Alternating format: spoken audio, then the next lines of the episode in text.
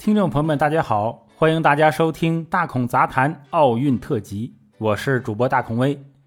今天上午啊，中国小将杨倩获得了女子十米气步枪的金牌，拿下了东京奥运的第一金。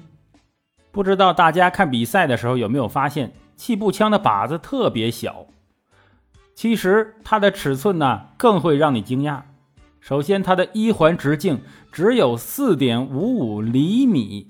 啊，厘米就是不超过五公分，靶心直径只有零点五毫米，是不是太小了？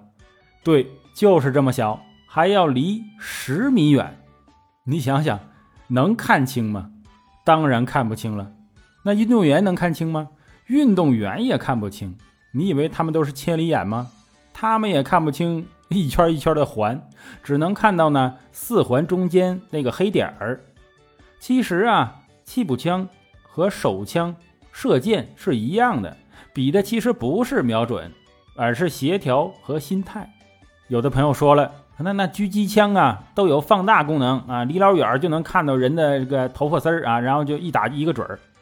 但是气步枪的瞄准器并没有放大功能，那个瞄准器上啊只有一个小孔，和针孔差不多，靶子四环以内是黑底儿白线的。远处看呢，就是一个黑点儿。射击者去用这个小孔啊对靶子，如果黑色的部分完全填充到小孔里，那就代表你瞄准了靶心，方便吧？也不知道是谁想出这办法。当然，这也要靶子配合。你弄个全是白底黑线的啊，那就完蛋，哎，啥都看不见。然后就是最难的了。大家看战争片啊，凡是用步枪的，一般都是趴着打，手臂要架在掩体上。现在要站着打，也没有墙头可趴。你说这这怎么办？出现了一个如何脱枪的问题。虽然气步枪后坐力很小，但是靶子也小啊，稍微晃动一下，那就差之毫厘。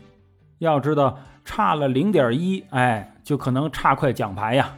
为了得到最稳定的脱枪。运动员们发明了用拳头来托枪的方法，这样可以充分利用前臂的长度，让胳膊肘能顶到胯骨轴上，哎，这样作为支撑。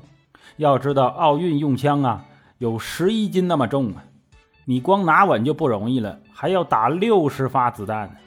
所以瞄准不是问题，重要的是稳定性，要把自己变成一台可靠的机器，通过呼吸控制心跳。优秀的运动员可以把心跳控制在五十多下，然后就是体力和协调性，全身上下呀都不能动，只有扣扳机那手指头可以动，而且这种协调能力要以体能为基础。不信你站起来，抬起胳膊，让那个手指头对准你前方五米处一个点儿，然后你自己看看能不能保证稳定的瞄准这个点儿。不能动啊，对于普通人来说呀，太难了。在比赛时，你要激发六十枪，平均一发子弹一分多钟，可以想象压力有多大。在比赛过程中，很容易患得患失啊，呃，失误啊，自责呀，这样的情绪会扰乱你，让你越瞄越急，越急越瞄不准，完蛋，进入了一个恶性循环。零四年，美国步枪名将马修·埃蒙斯一枪就打在隔壁老王的靶子上了。把金牌直接就让给我国的选手贾占波了。虽然埃蒙斯因为小心灵受了伤害呀，得到了捷克选手哎特里娜的安慰，最后还赢得了美人芳心，失了冠军得了老婆，哎，这也算值了吧？但也能从中发现高手对决比的绝对是个心态。王义夫当年打完最后一枪啊，瘫倒夕阳的一幕，大家应该还记得吧？那就是注意力太过集中，闭气太久，忘记呼吸了，大脑都缺氧了。我们国家现在玩射击的人越来越多了，练射击的孩子也多了起来。但射击毕竟是一个比较花钱的运动，就不说买一把几万块钱起的枪吧，还要买衣服和子弹。子弹这玩意儿是消耗品，训练强度大一点，一天干一千多发，是吧？打的都是钱。但训练射击，就算不参加什么比赛。也是对人有帮助的。练过射击的人心态就特别好，很多时候能保持一个平常心，心境平和，就算遇到难事儿啊，也能迅速忘掉，可以有意识的自控。这个应该是最明显的好处了。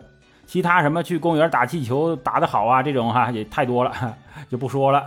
好了，再次恭喜浙江小将杨倩以一百零四点七环的成绩打破世界纪录，获得东京奥运会第一块金牌。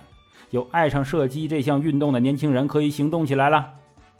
好了，欢迎您收听大孔杂谈的奥运特辑。奥运会期间，大孔会一直关注比赛，跟大家分享看法。谢谢您的收听，再见。